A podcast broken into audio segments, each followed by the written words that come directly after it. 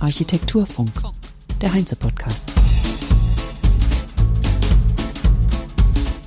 Herzlich willkommen zur 77. Heinz Architekturfunk Episode am 6. Oktober 2022. Ich bin Kerstin Kunekat und mein heutiger Gast ist der Architekt Ulrich Königs. Seit 1996 betreibt er mit Ilse Maria Königs das gemeinsame Büro Königs Architekten und seit 2004 ist er Professor an der Bergischen Universität Wuppertal. Bevor wir in das Gespräch einsteigen, hier noch ein kleiner Hinweis. Vom 2. bis 4. November findet das Heinze Klimafestival in den Alte Schmiedehallen in Düsseldorf statt. Schirmherr des Festivals ist der Schauspieler und Umweltaktivist Hannes Jennecke, der neben den wichtigsten und bekanntesten Persönlichkeiten der Bauwende dort sein und eine Keynote halten wird. Weitere Keynotes kommen unter anderem von Professor Dr. Dr. Hans-Joachim Schellenhuber, dem Architekten Thomas Rau, der Professorin und Sachverständigen des Deutschen Bundestages Dr. Lamia Messari Becker und viele andere. Insgesamt könnt ihr 36 Keynotes von Klima-, Architektur- und Bauexpertinnen hören, an 18 Workshops teilnehmen, 91 Fachvorträge mit Lösungen aus der Bauindustrie hören, 74 KompetenzpartnerInnen in der Ausstellung treffen und euch austauschen und netzwerken in mehreren Dialogzonen. Und am Donnerstag, den 3.11., findet abends die feierliche Verleihung des Heinzer Architektur Awards statt. Der Glamour-Faktor ist also garantiert. Also drei geballte Tage, in denen auf 8500 Quadratmetern gut 3000 BauexpertInnen und BauentscheiderInnen informieren, diskutieren und voneinander lernen. Die Teilnahme ist kostenlos. Informieren und anmelden könnt ihr euch ganz einfach auf der Website klimafestival.heinze.de. Und jetzt geht es los mit dem Gespräch mit Ulrich Königs. Wir sprechen über Ihr Projekt Fahrzentrum und Kirche St. Johannes in der Siedlung Goldstein. Ich möchte einen Artikel aus der Frankfurter Rundschau zitieren. Die hat dazu Folgendes berichtet. Heute werden Kirchen in unseren Breiten häufiger umgewidmet, verkauft oder abgerissen als neu errichtet. Im gesamten Bistum Limburg gab es nach Auskunft von Diözesanbaumeister Tillmann seit dem Jahr 2000 nur vier Neubauprojekte. Umso beachtlicher, dass die Architekten Königs in gut zehn Jahren nun schon die dritte Kirche erstellen. Wie machen Sie das? Ja, wie das so ist, wir werden gefragt, dann gibt es in der Regel bei solchen Bauwerken eingeschränkte Wettbewerbsverfahren, also klassische Architektenwettbewerbe, nur nicht mit offener Teilnehmerzahl, sondern eingeschränkt.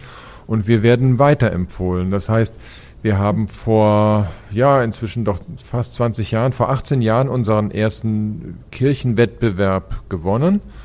Und ähm, der war in Regensburg und so ist man denn wie soll ich sagen, in der Szene, sage ich jetzt mal, mehr oder weniger bekannt geworden. Das war jetzt ein sehr weit beachtetes Projekt und so sind wir denn nicht strategisch geplant, sondern mehr oder weniger durch einen erfolgreichen Start, das war auch gleichzeitig unser Berufs- und Bürostart, denn zu diesem Thema gekommen und inzwischen muss man sagen, sind wir da ist das einer unserer Schwerpunkte. Wir wissen einiges über dieses Thema, auch über die Problematik, die Sie angesprochen haben.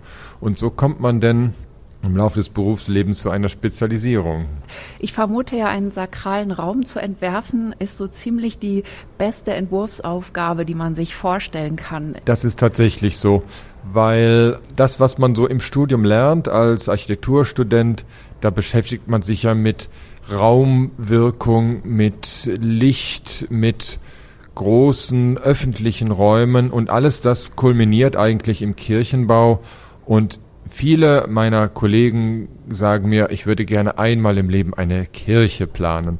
Und ja, da muss ich sagen, wir fühlen uns da als Büro auch sehr privilegiert, dass uns, wie soll ich sagen, durch zwei, drei Zufälle und dann auch später vielleicht durch unsere Expertise diese Bauaufgabe öfter angetragen wird. Ja, es ist tatsächlich eine besondere und eine tolle Art und Weise, sich mit Architektur zu beschäftigen.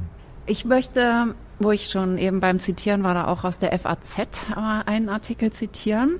Da fängt das Thema eben ähnlich an. Seit Jahren stehen die Zeichen auf Abriss oder Umwidmung von Kirchen. Das Bistum Limburg ist da keine Ausnahme. Doch am Sonntagnachmittag durfte, das war Sonntagnachmittag 2021, letztes Jahr, hm?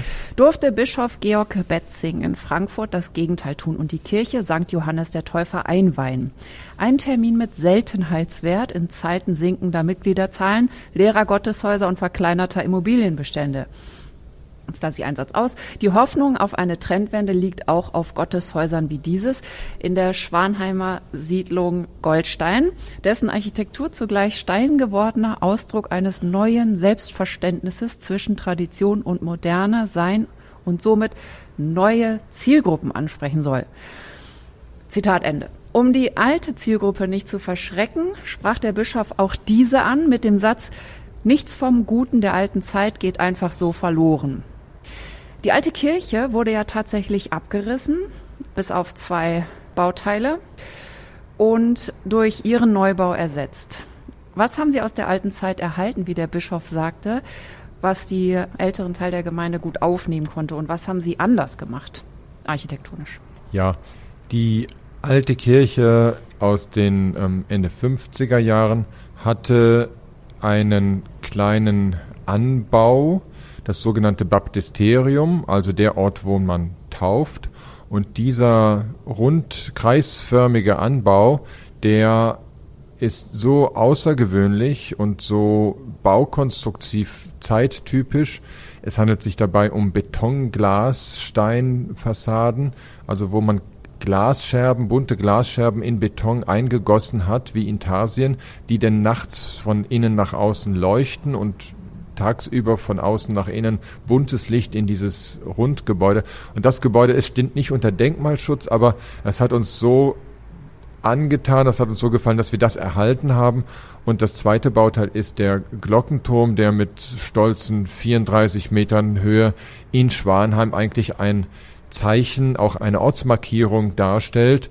Der war auch weder baufällig noch wurde er nicht mehr gebraucht, sondern die Glocken wurden weiterhin verwendet, sind auch im Betrieb und auch diesen Glockenturm haben wir erhalten, sodass diese beiden Bauteile ähm, Erinnerungsorte einerseits ähm, das Baptisterium und eben auch funktional mit dem Glockenturm. Und das ist wichtig, dass diese Dinge Übergänge markieren und möglich machen, eben von ähm, alten Nutzern und die aber so integriert werden müssen, dass sie im Neuen nicht wie Fremdkörper wirken, sondern dass sie im Neuen auch ihren selbstverständlichen Platz bekommen. Und das ist ähm, eine wichtige Integrationsaufgabe, sich dem Neuen zuwenden und gleichzeitig das Alte nicht vergessen, respektieren und weiterzuentwickeln. Und natürlich, was wir anders gemacht haben, ist, dass neben der Anpassung der Größe an andere Besucherzahlen, die wir inzwischen ähm, hier bei Kirchenbauten haben, mehr Flexibilität, mehr Veränderungsmöglichkeit, die starren Kirchenbänke, die wenig Innenraumflexibilität zulassen. So etwas ist in der neuen Kirche denn nicht mehr vorhanden und äh, auch von Seiten der Pfarrer ist sehr viel Experimentierwille und auch Anforderungen an uns gestellt worden, zum Beispiel neue Gottesdienstformen. Sehr viel Technik ist dort eingebaut, man versteckt, man sieht nichts davon, aber man kann, ich sage jetzt mal Lachs, daraus auch eine Event-Location machen mit einer Lightshow und mit einer Musikshow. Und das sind Basslautsprecher in die Wände integriert. Also man kann auch etwas anderes machen als beten und Orgel spielen dort. Aber das sind Dinge, die, wie soll ich sagen, ähm, technischer Art sind, aber auch ansonsten viel Flexibilität. Das ist das, was die Kirche in Zukunft ähm, braucht. Jetzt haben Sie mir die Frage schon beantwortet, warum es ein Erlebnisraum ist sozusagen. Aber da bleibt dann noch die Frage, wie schafft man das, dass dieser Raum trotzdem sakral ist und nicht äh, profan? Also es klingt jetzt natürlich super, mhm. wenn man auch bedenkt, da kann man vielleicht sogar, was habe ich auch in einem Artikel gelesen, meditativen Tanz machen, da ist Fußbodenheizung drin oder vielleicht das Jugendliche da, weil es auch nicht möbliert ist, mhm. auf dem Boden vielleicht eine Jugendmesse haben können. Mhm. Wie schafft man das, diesen Bogen zu spannen zwischen sakral und profaner Raum? Ja, das ist ganz wichtig. Wir hatten ja auch schon mal eine Phase gehabt im Kirchenbauen in den 60er, 70er Jahren, wo es auch darum ging, flexible Räume, Multifunktionsräume zu schaffen. Und da hat man tatsächlich sehr oft vergessen, dass diese Atmosphäre des Sakralen ähm, eine wichtige Wahrnehmungsebene darstellt. Und bei aller Flexibilität und Multifunktionalität, wie das so genannt wird, darf man eben nicht vergessen, dass das Besondere eines solchen Ortes nicht darunter leiden kann, aber eben dieses, dieses Sakrale. Und ja, wie macht man das? Wir haben bestimmte, wir arbeiten über die Form, also die Form des ähm, Kirchbaus ist angelehnt mit zum Beispiel einer runden Apsis, also ein, der, der, der Chor, also der, der Raum hinter dem Altar ist gerundet. Er wird dort sehr, sehr hoch. Das Licht kommt von oben. Das Licht ist so, dass es auf den Wänden ständig dem Tages- und Jahresverlauf veränderte Lichtspiele produziert. Und diese Wände sind auch im Inneren aus Mauerwerk, also Klinker. Das kennen wir ja so normalerweise nur aus anderen, aus alten Kirchen. Ähm, und die, dadurch wird über das Material dann auch diese, diese ähm, Verbindung zu alten Kirchen hergestellt. Es ist eine moderne Form, ein moderner Bau, aber diese Materialität, die Lichtführung, die Geometrie, die ich gerade angesprochen habe, das sind subtile Brücken, die einen an etwas Sakrales erinnern. Jeder Besucher, egal wie häufig er in Kirchen geht, ähm, wird diese Sakralität daran festmachen, sie nicht genau benennen können, aber man betritt diesen Raum und spürt, er ist ein besonderer Ort, ein anderer Ort. Und dieser andere Ort ist das, was wir eben vielleicht kennen aus der Kindheit, aus Besuchen im Urlaub, wenn man dort sich tolle alte Kirchen anschaut. Und davon haben wir in unserem Wissen um diese Kirchbaugeschichte Elemente übertragen, transformiert, in die moderne Zeit übernommen und so dann ein neues Gebäude geschaffen, was ein spüren lässt, dass es etwas Besonderes ist. Die Bank, die Holzbank ist etwas, was ich aus katholischen Kirchen kenne oder sagen wir andersrum, ich kenne keine katholische Kirche ohne Holzbank. Gibt es vielleicht, aber wie ich eben schon sagte, Sie haben die Möblierung weggelassen. Welche Stühle stellen Sie sich da vor und wie haben die anderen das aufgenommen, dass diese Bänke weg sind? Es wird nicht mehr so gekniet im Gottesdienst, wie das früher war oder hat sich das auch verändert?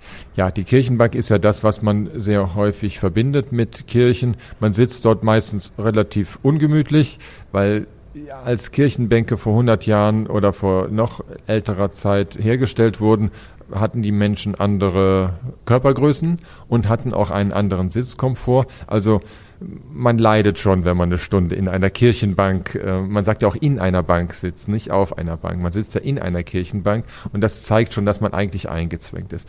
In der Goldsteinkirche wollten wir ähm, durch das Weglassen nicht nur verschiedene Formen der, der Nutzung ermöglichen, sondern auch ein Zeichen setzen, dass eben diese Kirche anders ist, dass man dort Stühle in einem Nebenraum, den haben wir natürlich gleich mitgeplant, gleich nebenan kann man auf so Rollwägen bis zu 200 Stühle herausholen. Das sind Holzstühle, die sind schon ergonomisch sehr gut und sind auch letztendlich sehr schlicht, aber wie gesagt, jeder hat seinen individuellen Platz und es sind spezielle Stühle, die für dieses Objekt hergestellt wurden. Also die kommen jetzt nicht sage ich mal, aus dem Katalog. Mhm. Also diese Stühle sind sehr wichtig und das noch wichtiger ist ja, dass man sich damit auch jedes Mal neu konfiguriert, jedes Mal neu anordnet. Sind wir wenige, sind wir viel, wollen wir alle in einer Reihe nach vorne schauen, wollen wir uns in einen Kreis setzen, und diese Dinge, ich habe die Kirche schon möbliert gesehen mit ähm, diesen, Sie kennen diese Sonnenliegen, also die diesen einfach diesen Textil äh, Liegestuhl, Liegestuhl haben, den man normalerweise an den Strand stellt. Auch das ist eine ganz tolle Situation. Man kommt in eine Kirche, ist ehrfürchtig, oh Gott, ich bin in einer Kirche und entstehen da diese Liegestühle vom Strand. Und gerade diese Brüche, die dann entstehen in der Wahrnehmung und auch in der Nutzung, führen dazu, dass man Kirche anders wahrnimmt, neu wahrnimmt. Und das sind Dinge, die man mit solchen ganz einfachen Dingen wie diese Liegestühle kommen denn, ähm, wie soll ich sagen, natürlich von der Stange und die äh, sind keine besonderen. Aber es, das Besondere ist eben, dass man so etwas denn macht und auf dem Boden sitzen. Es ist ein Holzboden da drin, auch ganz wichtig. Kirchen haben normalerweise Steinböden. Da ist es kalt oder man fühlt sich irgendwie vielleicht äh, nicht so wie zu Hause. Und wir haben einen schönen dunklen Holzboden reingelegt, Fußboden beheizt, der einem fast das Gefühl gibt, ich bin im Wohnzimmer. Und diese Nähe, die man dadurch erzeugt, durch das Material und durch die Haptik und andererseits diese Distanz, die man fühlt durch diese Erhabenheit des Gebäudes, bilden wiederum so ein Spannungsfeld, wo man sagt, ja, einerseits kann ich mich hier auf den Boden setzen und kleine Kinder nicht nur, sondern auch Erwachsene und andererseits bin ich aber in diesem erhabenen auch Gotteshaus. Und in diesem, in, in diesen ähm, polarisierenden äh, Elementen, glaube ich, liegt viel Potenzial. Mhm. Also Behaglichkeit und Gemeinschaft, aber eben auch Erstaunen. Ich habe auch gelesen, Erstaunen ohne Ehrfurcht haben Sie auch geschrieben, dass es darauf ankommt spielt die Ehrfurcht, also kann die Kirche damit leben, wenn die Ehrfurcht keine Rolle mehr spielt? Ich erlebe die, habe die katholische Kirche selber katholisch sozusagen gewesen, ähm, so erlebt, dass Ehrfurcht ein wesentlicher Bestandteil ist. Hat sich das auch verändert? Das ist eine Frage, da sind, bin ich als Architekt ein bisschen auf fremdem Terrain unterwegs und da würde ich gerne an Theologen verweisen, aber so einfach mache ich es mir nicht.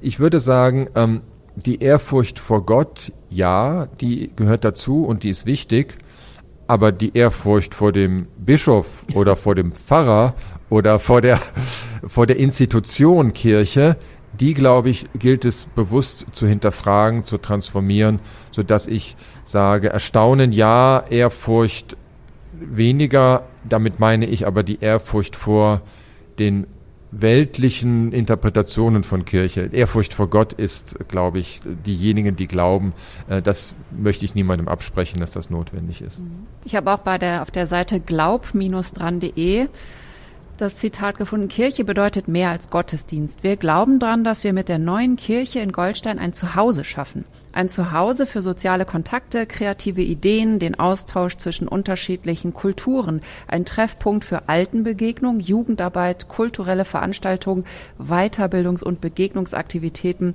und Flüchtlingsarbeit. Also es ist sozusagen wird es ein richtiger Schwerpunkt für die Gemeinde mit all den verschiedenen Nutzungen ja auch.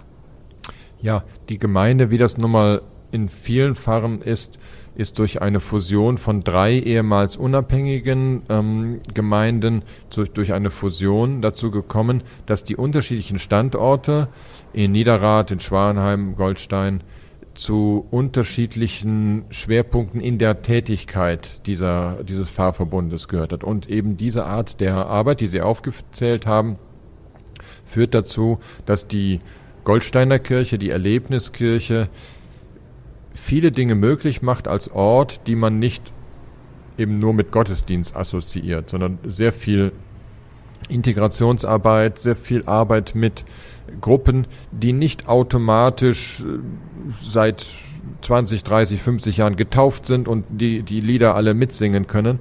Und das liegt, wir unterstützen das mit dem Gebäude natürlich, aber das ist die Gemeinde selber, die das sich auf die Fahnen geschrieben hat an dieser Stelle. Es gibt dann auch andere Orte innerhalb dieses Pfarrverbundes, wo dann diese klassischen Dinge wie die Hochzeit in der neogotischen Kirche und das kann man da auch alles machen. Aber eben die Goldsteiner Kirche. Am Anfang hieß es in der Goldsteiner Kirche, da machen wir sowas alles nicht, also Taufe und Hochzeit. Dafür haben wir diese neogotischen Kirchen nebenan. Und jetzt kommt die neue Kirche und jetzt kommen die Leute, da möchte ich aber zur Hochzeit, da möchte ich aber taufen. Und so dass also da zwischen der Planung und der neuen Aneignung dieses Gebäudes jetzt auch schon wieder eine Bewegung ist. Aber das ist auch gut so. Ja, das ist ja auch ein Riesenkompliment an Ihr Haus, das Sie entworfen ja. haben. Ja, das ist richtig, ja. Also man hat eigentlich gedacht, dass es nicht, äh, das Moderne wird ja nicht automatisch mit Kirche verbunden, auch nicht automatisch angenommen.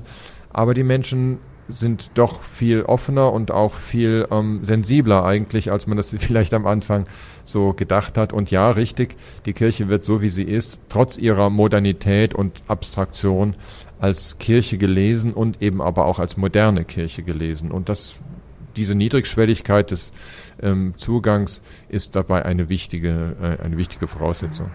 Nichtsdestotrotz spielte die Frage nach einer möglichen Umnutzung, wenn es zum Beispiel mit dem Rückgang der Mitglieder weitergeht und die Kirche das zum Beispiel nicht mehr betreiben kann, dieses Haus, stand das auch im Raum, dass man sich überlegt, wie könnte es anders nachher noch genutzt werden oder, oder nicht? Also in der Planung ist es bereits so, dass die Kirche flexibel teilbar ist in einen eher profanen Teil und in einen weiterhin mit dem geweihten Altar in der äh, Apsis stehend in einen ähm, sakralen Teil. Das heißt, auch jetzt ist es schon so, dass der hintere, so nenne ich ihn jetzt mal, der hintere Teil der Kirche ähm, durch, mit ganz normalen anderen Dingen ähm, eine Nutzung haben kann. Ob das nun ähm, eine Geburtstagsfeier ist, ob das nun eine Gemeindeversammlung ist, äh, diese Dinge sind weiterhin ähm, jetzt, also sind jetzt schon in der Planung. Darüber hinaus Überlegungen, könnte man diesen Raum auch anders nutzen, als so, wie es in der Flexibilität die Gemeinde selber vorhat. Ähm, soweit gibt es keine Überlegungen. Ich glaube auch, dass das so etwas kann man nicht denken. Also wenn man ein neues Projekt hat, auch wenn man das Projekt neu und modern denkt und flexibel denkt, sich denn auch schon vorzustellen, ja, okay, was ist in, ich sage jetzt mal eine Zahl, in, in, in 50 Jahren, wenn es die katholische Kirche nicht mehr gibt, was macht man denn dann? Ich glaube, das überfordert äh, viele Beteiligte. Der, letztendlich ist es so, viele Gebäude, die für irgendetwas mal gebaut worden sind, ähm, werden inzwischen für etwas anderes. Und man wundert sich, wie einfach es geht, aus einer Fabrikhalle eine Eventhalle zu machen oder aus einer, aus einem Schwimmbad eine, eine Galerie oder so. Aber niemand, als man das Schwimmbad geplant hat oder die Fabrik geplant hat, hat sich überlegt, ja, da wird auch irgendwann mal eine andere Nutzung draus. Ähm, das, glaube ich, kann man nicht gleichzeitig machen, aber trotzdem Gebäude, die gut gebaut sind und eine Qualität haben, sind denn auch die Gebäude, die erhalten bleiben und auch umgenutzt werden. Das heißt, der, die, der sicherste Garant eigentlich dafür, dass Gebäude eine Nutzung überdauern und ist eigentlich Qualität in der Architektur.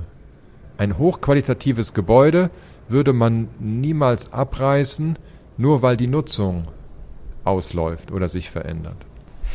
Ja, das ist auch ein passendes, schönes Schlusswort, finde ich, weil das haben Sie ja jetzt geschaffen und ich sag mal auch ohne Kirche und Religion, wenn das dann irgendwann mal nicht mehr sein sollte, ist nur theoretisch, dann bleibt der Raum trotzdem schön und wichtig für Menschen. Mhm. Das ist äh, sozusagen ja, ja auch ja. wahr.